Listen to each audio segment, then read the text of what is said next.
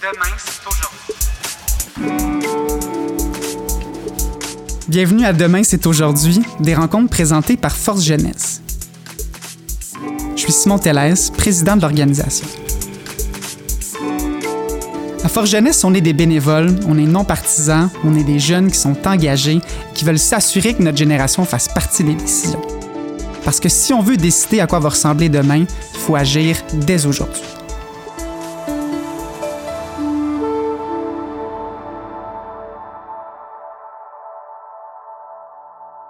Travail, euh, nous, ce qu'on fait un peu là, pour aider l'environnement, en fait, euh, on utilise des bouteilles de détergent qui sont réutilisables. Sinon, nous, les employés, on fait du compost. Donc, il y a quelqu'un responsable à chaque semaine qui va ramener le compost à la maison pour euh, le faire chez eux.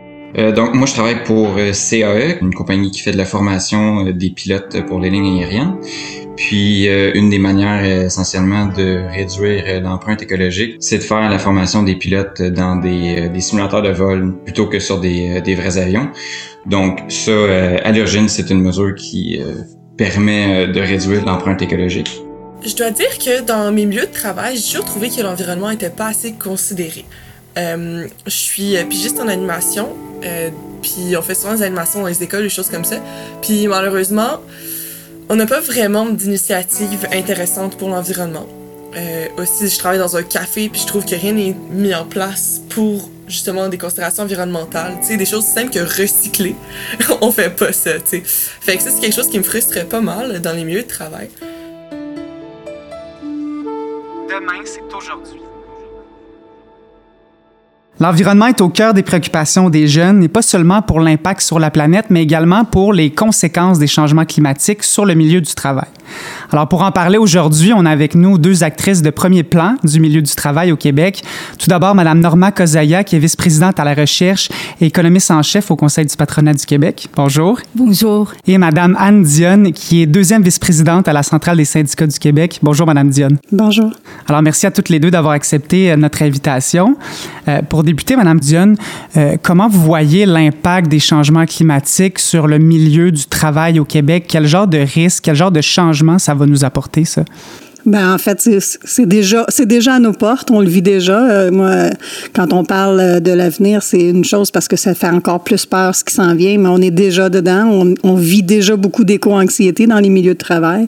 On sait qu'il y aura des emplois. On dit euh, pas d'emploi sur une planète morte, donc c'est pas pour rien qu'on on travaille beaucoup et qu'on s'organise autour de ces projets-là.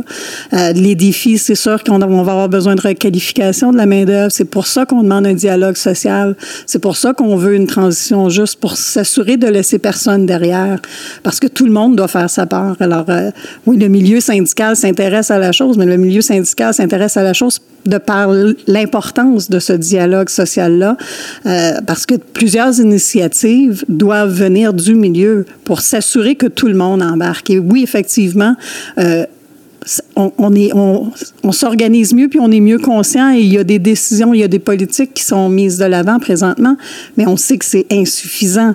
Ça fait longtemps qu'on est dans ça.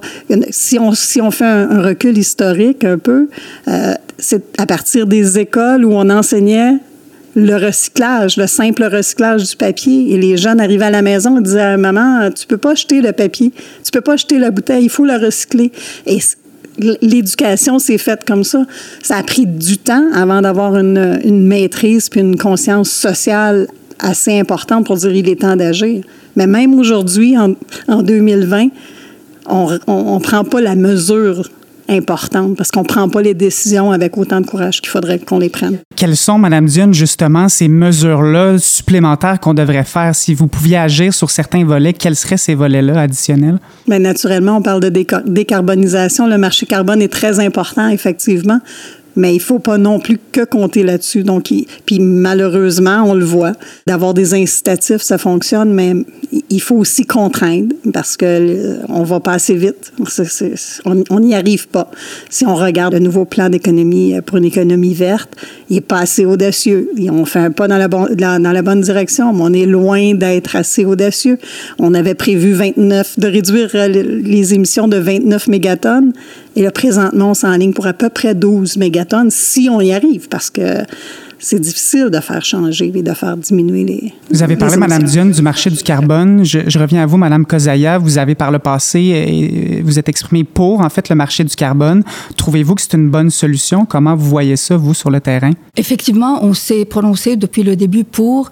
Euh, bien sûr, toujours en amenant certaines nuances parce que euh, le Québec fait partie quand même du Canada et puis fait partie de l'Amérique du Nord et nous sommes directement en compétition avec d'autres juridictions. Donc euh, le marché du carbone pour que ça fonctionne comme il faut, ça prend aussi un ensemble de joueurs. En ce moment, il y a le Québec et la Californie. L'Ontario s'est joint pour une courte période de temps et puis s'est retiré. Donc, euh, le principe d'un marché, pour nous, c'est un bon principe. Et effectivement, c'est pour ça que depuis le début, on avait adhéré euh, à l'idée, tout en souhaitant qu'il y ait d'autres joueurs qui s'ajoutent. Parce que le marché du carbone, à l'inverse d'une taxe, ça fixe les quantités, ça fixe les plafonds qui diminuent au cours du temps. Et puis, ça incite également à l'innovation, à ce que les entreprises cherchent à réduire leurs émissions, justement pour pas avoir à payer euh, des droits d'émission. Et, et donc, on continue d'y croire aussi parce que les entreprises ont déjà planifié des investissements, ont planifié des décisions en fonction de ce marché du carbone. Est-ce qu'il n'y a pas un risque avec le marché du carbone que justement les entreprises se, se, déresponsabilisent un peu en se disant bon mais ben, je peux continuer à faire des émissions, je vais pouvoir payer seulement pour m'en sortir? Il y a quand même plusieurs experts qui pensent que ça, ça n'incite pas suffisamment les acteurs à changer les pratiques. Qu'est-ce que vous répondez à ça? Euh, Ça dépend. Le plafond diminue par définition euh, et donc à un moment donné ça va coûter cher pour acheter un droit d'émission. Et donc en ce sens-là, les entreprises ont tout intérêt à innover.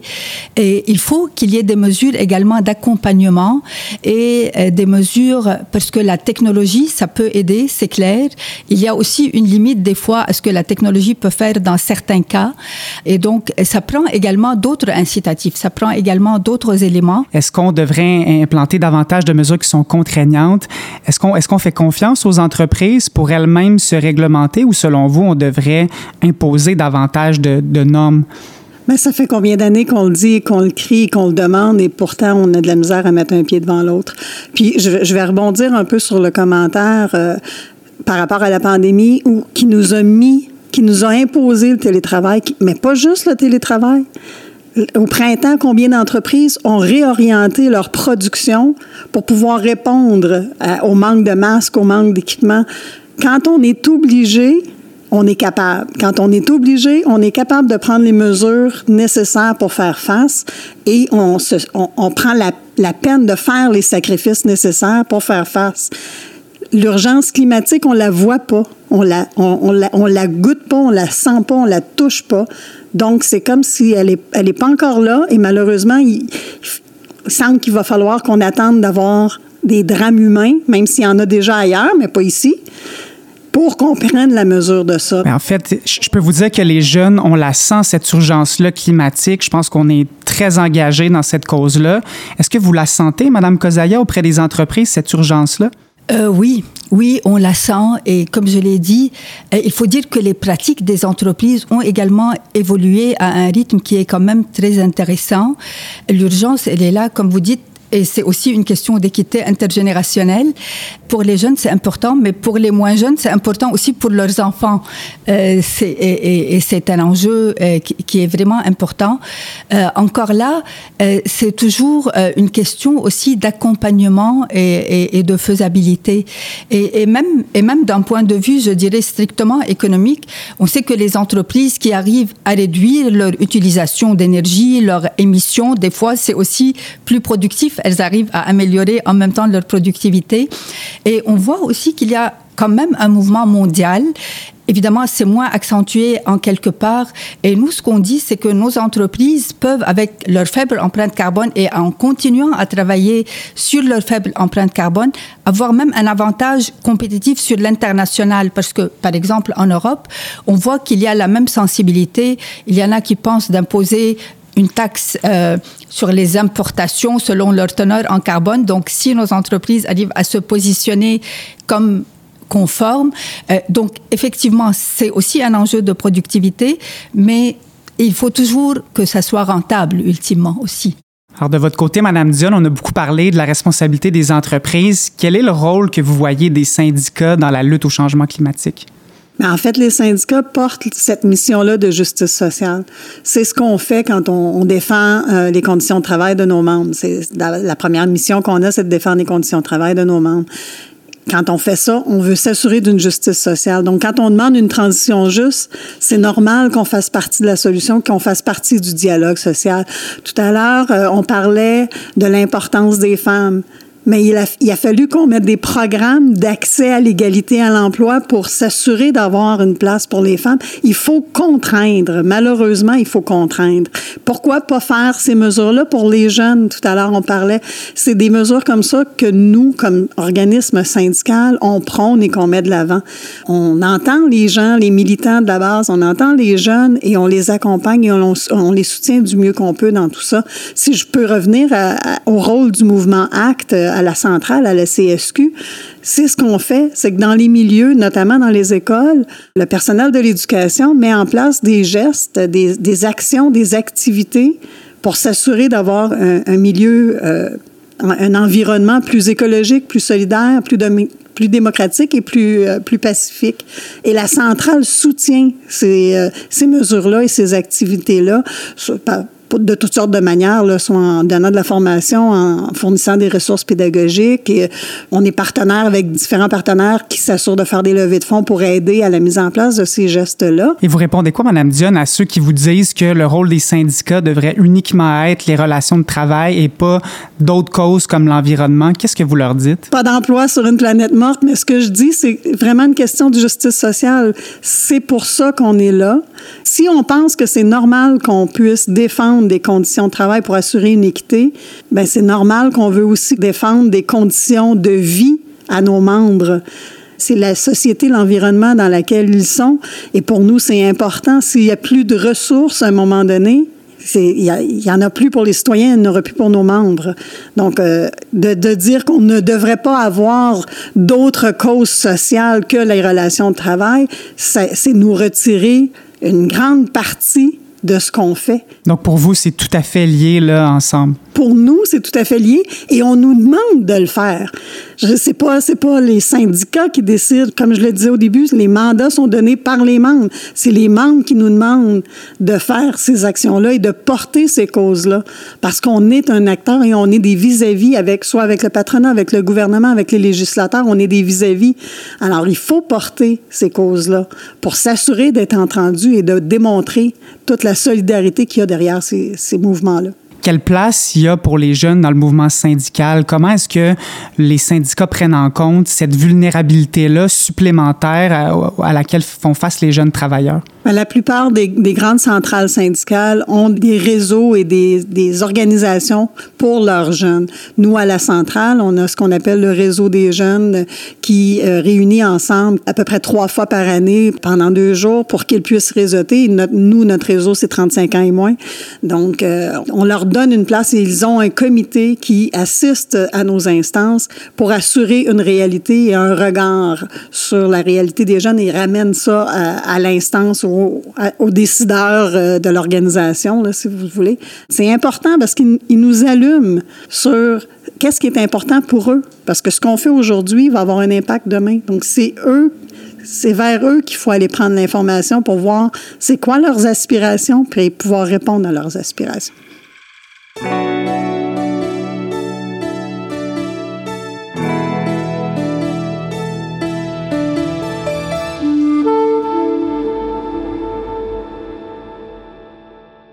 Alors maintenant qu'on a fait le constat qu'il y avait une urgence d'agir, la question qui se pose, c'est comment est-ce qu'on assure cette transition-là écologique? Euh, Madame Kozaya, j'ai envie de vous demander comment on accompagne les entreprises, qu'est-ce qu'elles ont besoin pour transitionner des emplois qui sont des secteurs plus polluants, qu'on appelle souvent les emplois bruns, vers des emplois plus verts? Il y a effectivement plusieurs euh, plusieurs chantiers, je dirais, ou plusieurs façons de travailler. Les besoins sont également différents selon les secteurs, selon la taille de l'entreprise, selon la nature de l'entreprise également, celles qui sont davantage en concurrence mondiale que celles qui le sont moins. Euh, on avait déjà identifié, et le gouvernement et les, les partis aussi ont identifié différents secteurs euh, selon leur émission. Il y a les entreprises du secteur du transport, l'industrie en tant que telle, le manufacturier par exemple, euh, les bâtiments aussi, que c'est euh, un enjeu où, où il faut réduire. Donc il faut réduire partout, il faut travailler partout et les mesures ne sont pas nécessairement les mêmes partout. Euh, par exemple, plus strictement pour le milieu industriel, euh, ça prend de l'accompagnement et quand on dit accompagnement, c'est autant en termes, par exemple, d'expertise, de connaissances que d'incitatifs financiers en termes de crédit d'impôt, d'incitatifs pour la recherche et le développement, euh, d'incitatifs même pour la formation de leurs travailleurs. Dans le secteur du bâtiment, bon, on a vu, il y a des enjeux aussi pour les rénovations éco-énergétiques, efficacité énergétique, même pour l'utilisation de matériaux dans, la construction de certains matériaux. Euh, dans, le, dans le secteur du transport, il y a le transport des personnes, le transport des marchandises, les circuits courts qui, qui ont déjà été aussi euh, avancés, le transport des marchandises, la logistique du transport pour réduire le temps de, transport et, même la conversion des, outils, la conversion des, camions, par exemple, des sources d'énergie qui sont moins émettrices, la conversion également vers d'autres modes de transport qui sont moins émetteurs. Donc, euh, c'est tous ces enjeux-là. En même temps, en même temps, tout ça, ça a un prix, ça a un coût. Donc, ça prend des investissements, par exemple, technologiques, ça prend des, des, réaménagements au niveau aussi de l'aménagement du territoire. Il y a aussi des, euh, des enjeux. Donc, euh, et en même temps, bon, on est quand même, ça, ça, prend, ça a un coût. Et il faut que les gens soient prêts aussi à payer ultimement parce que Là, quand on parle d'achat local, et c'est intéressant de voir cette, cette tendance et cette, cet engouement, je dirais, pour l'achat local qu'on encourage, qu'on est les premiers à, encourager, chacun par nos gestes, mais à un moment donné aussi, quand on pose la question, oui, mais si ça coûte 20% plus cher, est-ce que est vous que êtes les gens prêts sont quand prêts même à le faire? Là, c'est peut-être moins clair. Donc, euh, il y a des, des, études, des professeurs, entre autres de HEC, qui ont fait des sondages. Et c'est pour ça qu'il faut travailler à comment réduire ce prix-là. Même le prix du transport, est-ce qu'on peut le réduire pour que l'achat local soit plus intéressant? Euh, également. Il y a les enjeux de main-d'œuvre. Bon, on, est en, on, a toujours, mal, malgré la pandémie, malgré le chômage dans certains secteurs, des besoins criants de main-d'œuvre dans certains, dans d'autres secteurs. Donc, ça prend des mesures de formation, de qualification. Ça, c'est beaucoup le nerf de la guerre également. Euh, il y a eu, euh, il y a eu, il y a quelque temps, une journée pour la requalification, mais qui était très concentrée sur la pandémie. Là, ça nous prendrait d'autres journées euh, pour également parler, par exemple, au niveau des emplois, passer des emplois bruns à des emplois verts et c'est faisable. Donc c'est un effort de tous les jours. Il y a également, c'est sûr qu'on ne part pas de zéro, il y a des instances qui existent au Québec, il y a la commission des partenaires du marché du travail, les patronales, syndicales, gouvernementales, milieu de l'éducation, donc qui travaillent ensemble à regarder les besoins, mais c'est important peut-être de travailler encore plus, encore plus oui, fort. Il faut, il faut en faire plus. De votre côté, Madame Dionne, vaste question. Cette transition-là écologique, on part d'où? Qu'est-ce qu'on fait? Est-ce qu'on est, qu'on est en retard même selon vous? Ben oui, c'est sûr qu'on on part avec un pas derrière. Ça fait des années qu'on en parle, ça fait des années qu'on le dit. Donc euh, oui, il y a des efforts qui ont été faits, mais ne serait-ce que les services publics, tout le parc immobilier des services publics, que ce soit en éducation, en santé, on le voit présentement, comment c'est vétus et comment c'est important. Encore plus aujourd'hui, on fait la lumière sur l'importance d'une ventilation dans un, dans un établissement. Les changements climatiques, c'est euh, une augmentation de la température. On parle beaucoup de la chaleur, des coups de chaleur, des îlots de chaleur. Alors, c'est important de dire, oui, il faut penser planétaire et oui, il faut agir, faire des grands gestes. Mais il y a des petits gestes qui serait important qu'on ben des petits gestes, il y a des petits gestes et des moyens gestes qui seraient importants qu'on fasse déjà, ne serait-ce que de verdir les environnements, de, pouvoir s'assurer de faire ça, de changer, de rénover la fameuse certification LEED qui s'assure d'avoir de la rénovation et de l'utilisation d'énergie euh, renouvelable, d'énergie verte. Pourquoi c'est l'exception? Pourquoi ça ne deviendrait pas la règle?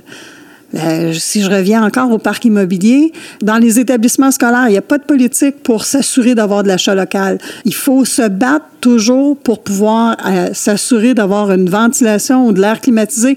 On, va avoir des, des températures records à chaque année. On a des difficultés juste dans nos vies de tous les jours. Ça prend une, réflexion globale. Il faut changer complètement notre façon de penser. Puis il y a des petits gestes qu'on pourrait faire. En tout cas, c'est sûr que c'est de l'investissement. On, a besoin d'investir. On ne pourra pas passer à côté. Mais c'est important qu'on le fasse maintenant il, faut qu'on prenne la mesure puis qu'on la fasse, cette, transition juste-là, rapidement, cette transition écologique-là. Ce que je retiens, c'est qu'on est en retard, effectivement, qu'il y a besoin d'investissements publics massifs. Euh, quelles sont les mesures concrètes là, que les, les, travailleurs ont besoin pour être accompagnés dans cette transition-là et que les entreprises aussi auraient besoin pour accélérer le pas? Madame Dionne? Bien, les mesures qu'on. Nous, on parle beaucoup, je sais qu'il y a beaucoup de, de requalification dans l'air, puis c'est normal parce qu'il va y avoir des emplois qui vont être complètement transférés. On parle beaucoup de formation professionnelle, de formation continue des travailleurs.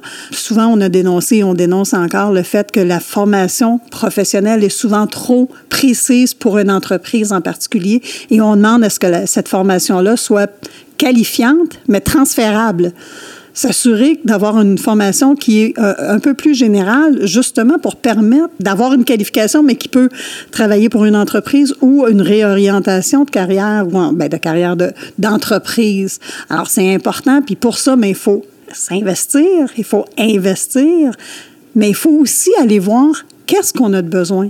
On peut pas, moi, j'ai pas de boule de cristal pour savoir c'est quoi les emplois du futur, mais il y a déjà des emplois, comme on le disait, qui sont présentement en pénurie. On peut pas se mettre la tête dans le sable. Ces gens-là, ces travailleuses et ces travailleurs-là savent que l'entreprise est appelée à disparaître. Alors pourquoi on fait pas ce dialogue social-là avec ces gens-là, dire toi, ça te tente de faire quoi?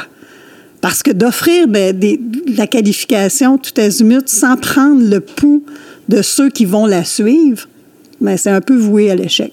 Et c'est ce qu'on voit présentement dans la formation professionnelle. Donc, c'est, il y a, y, a, y a des choses à mettre en place, ne serait-ce que par la requalification des énergies renouvelables et la, la rénovation des bâtiments, ça c'est sûr.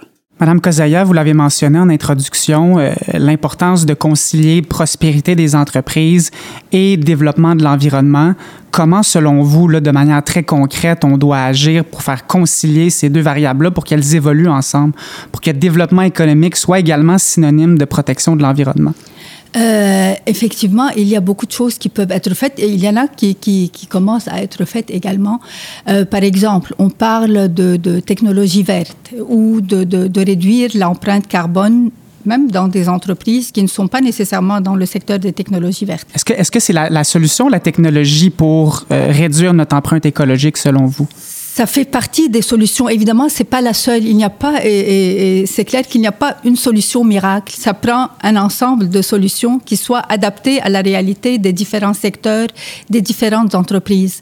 Euh, donc, la technologie, pour moi, c'est quand même, c'est un élément qui est très important et on le voit. Ça a permis déjà des, des réductions quand même d'empreinte carbone euh, dans des secteurs qui sont plus traditionnels. Il y a également l'émergence, il y a l'économie circulaire, que ça, c'est pas nécessairement des changements technologiques, mais c'est comment s'assurer qu'il y ait moins de gaspillage, qu'il y ait aussi, euh, même à l'origine de l'éco-conception, donc en amont, essayer de réduire, autant en amont qu'en aval, s'assurer qu'il n'y a pas de perte, que, par exemple, que ce soit par le recyclage, ça c'est une chose qu'on connaît davantage. Il y a d'autres, même, même au niveau social, même l'économie collaborative, par exemple, ça fait partie des solutions. Donc, il faut travailler sur tous les fronts parce que l'enjeu est tellement important qu'on ne peut pas juste miser sur un élément. Il faut vraiment utiliser tous les outils à notre disposition. Et comme je l'ai dit, pour nos entreprises, donc, euh, c'est un enjeu aussi toujours de compétitivité. Il y a déjà certains incitatifs, mais peut-être qu'il peut en avoir d'autres euh, pour, euh, pour faire que le virage vers, tout en étant donc autant pour de nouvelles entreprises qui vont, qui vont émerger, que ce soit par des jeunes, des start-up dans différents secteurs. On le voit déjà, on a déjà un, atout qui est l'hydroélectricité. Euh, il y a beaucoup d'efforts qui est fait autour de ça, à, juste raison. Donc, on peut les encourager davantage. Euh, au niveau de la formation, effectivement, il faut tout d'abord faire un diagnostic des besoins euh, pour et après faire, faire des initiatives dans ce sens-là. Et au niveau de la formation, donc c'est aussi une formation dans une perspective aussi de long terme, pas juste de court terme, parce qu'on sait que les besoins vont évoluer. Donc ça prend en même temps des compétences générales, des compétences de base, et puis d'autres qui peuvent s'adapter au fur et à mesure des, des changements de besoins comment est-ce qu'on encourage les jeunes entrepreneurs à développer davantage de modèles qui sont durables? On le voit que c'est une préoccupation tellement importante pour les jeunes. Qu'est-ce qu'on peut faire pour qu'il y en ait encore plus? Nous, de notre perspective, il y a tout d'abord leur faciliter la vie. Donc, euh, si on parle en général euh, des, aspects réglementaires pour partir d'une entreprise en général, euh, donc ça c'est un point de départ et ça c'est vrai pour tout le monde, en particulier pour les jeunes. Il y a également, bon, peut-être des, bourses, des incitatifs fiscaux, des subventions qui peuvent être données. On voit aussi un rôle pour les marchés publics, par exemple, et nous, on dit peut-être il y a des... Et ça, on fait partie d'autres groupes également euh, qu'on prône ce genre de mesures-là avec Switch, avec euh, le, le, G15 qu'on appelle, donc euh, avec d'autres partenaires euh, de la société civile, syndicale, économie sociale, qui dit, par exemple, on peut réserver certains contrats pour des PME, on peut, dans les, dans les appels d'offres, euh, miser davantage sur l'innovation, sur la valeur, donc pour encourager en même temps le virage vert des entreprises, autant pour les jeunes, les nouvelles entreprises, que pour les plus grandes entreprises. Et je crois que les jeunes, effectivement, on le répétera jamais assez, c'est que c'est clair que cette créativité, cette, cette volonté d'aller plus loin, d'aller d'aller plus fort, et on l'a vu dans la mobilisation qu'il y a eu il y a un an ou, ou dans d'autres. Donc, euh, je crois qu'il faut juste euh, leur faciliter la, la vie, leur permettre d'avoir euh, un fardeau peut-être réglementaire moins imposant, donc avec plus d'accompagnement. Qu'est-ce qu'on fait en matière de mentorat justement pour accompagner les jeunes entrepreneurs? en matière de mentorat, c'est vraiment de on voit que ce soit par exemple des chefs d'entreprise actuels ou des chefs d'entreprise à la retraite. Il y a l'école d'entrepreneuriat de, de Beauce, mais il y a beaucoup d'initiatives individuelles qui se fait pour vraiment accompagner les jeunes, leur, leur transmettre l'expertise, leur transmettre euh, une façon, des connaissances, des, façons de faire. Euh, il y a des initiatives comme Éco-Leader, par exemple, pour des projets innovants en environnement. Euh, même, je crois que dans le dernier plan pour une économie verte, il y a des défis environnement. Donc, ça peut être ce genre d'exercice-là, de, de mesure-là. Et euh, au niveau des grandes entreprises, même des fois dans leur rapport avec leurs fournisseurs, qui sont des plus petites entreprises, euh, elles peuvent demander certaines exigences environnementales ou les accompagner dans l'implantation de certaines technologies euh, qui sont moins émettrices de, de GES. Et ça commence aussi tôt à l'école avec l'éducation, au milieu de la recherche et de l'innovation je crois qu'il y a de beaux succès, de, beaux exemples d'entrepreneurs, d'entrepreneurs jeunes et, d'incubateurs d'entreprises, donc qui arrivent avec des idées innovantes. À, ch à, chaque jour, pratiquement, on voit des reportages euh, sur de, jeunes entrepreneurs qui, sont arrivés et qui, qui arrivent à avoir de la clientèle parmi de grandes entreprises québécoises ou canadiennes ou internationales. Euh, donc, je crois que leur faciliter la tâche et puis s'assurer aussi de faire connaître leur succès, de les mettre sur la scène de la mettre sur la place publique. C'est de petites initiatives, mais qu'ensemble, ça fait une différence.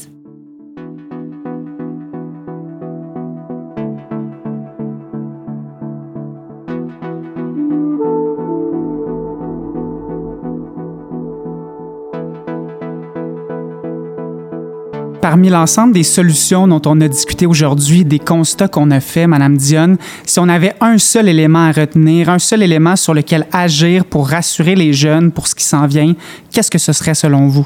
Pour rassurer les jeunes, bien, il faudrait qu'on leur démontre concrètement qu'on est en action.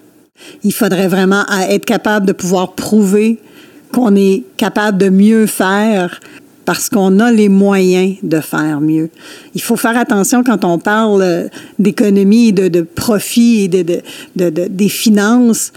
Il y a toujours une façon de regarder les choses. Quand on dit qu'on a, on a des pertes financières, est-ce que c'est des pertes financières ou est-ce que c'est un profit plus bas? Il faut s'assurer d'être capable de pouvoir prendre une part de ces, de ces profits-là des entreprises et des investir pour de vrai pour pouvoir faire la part des choses. Une des grandes, grandes entreprises qui devrait montrer l'exemple, qui serait facile à faire, c'est l'entreprise gouvernementale. Il y a des efforts importants. Et si le gouvernement pouvait faire ça dans sa propre entreprise, ce serait déjà un grand pas. C'est d'ailleurs le thème de l'émission. Demain, c'est aujourd'hui. Le, changement est à la porte et c'est maintenant qu'il faut agir. De votre côté, Madame Kozaya, si on avait une chose à retenir, des actions que les entreprises peuvent faire ou d'un message qu'on pourrait envoyer pour montrer aux jeunes que c'est pas juste des paroles, que concrètement il y a des changements qui seront mis en place, qu'est-ce que c'est selon vous? Vous savez, même les, grands fonds, on parle de plus en plus de finances durables. Donc, même dans le milieu financier, qui a priori, bon, euh, c'est davantage euh, les calculs financiers, euh, il y a une volonté par exemple, de financer davantage, de s'investir davantage dans des entreprises qui sont durables. Donc ça, c'est quand même, c'est majeur comme, comme déplacement, comme transition. Et, le Québec, je le rappelle, il est quand même à l'avant-garde. On peut en faire plus, c'est clair, et il faut en faire plus. C'est c'est pas une excuse, euh, euh, mais je crois qu'on a tous les atouts pour le faire. On a le dialogue social qui est très important au Québec, euh, plus important sûrement que dans d'autres endroits au Canada, en Amérique du Nord et dans d'autres pays. Il faut continuer de travailler là-dessus. Et ce dialogue-là implique autant les, les, jeunes que donc le milieu des affaires, le milieu des travailleurs, le, le milieu du gouvernement, l'économie sociale, le, le, milieu de l'éducation et de la recherche. Euh, on a tous les ingrédients, on a tous les atouts pour y arriver, euh, mais c'est clair, il, il, faut continuer à travailler ensemble. On a fait quand même des progrès qui ne sont pas négligeables. Il faut qu'on en fasse plus, on n'a pas le choix, il faut en faire plus, mais je crois qu'on a tous les ingrédients, tous les atouts pour le faire. Absolument. Et comme vous l'avez dit toutes les deux, c'est le temps d'agir maintenant. Merci à vous deux. Merci. Merci.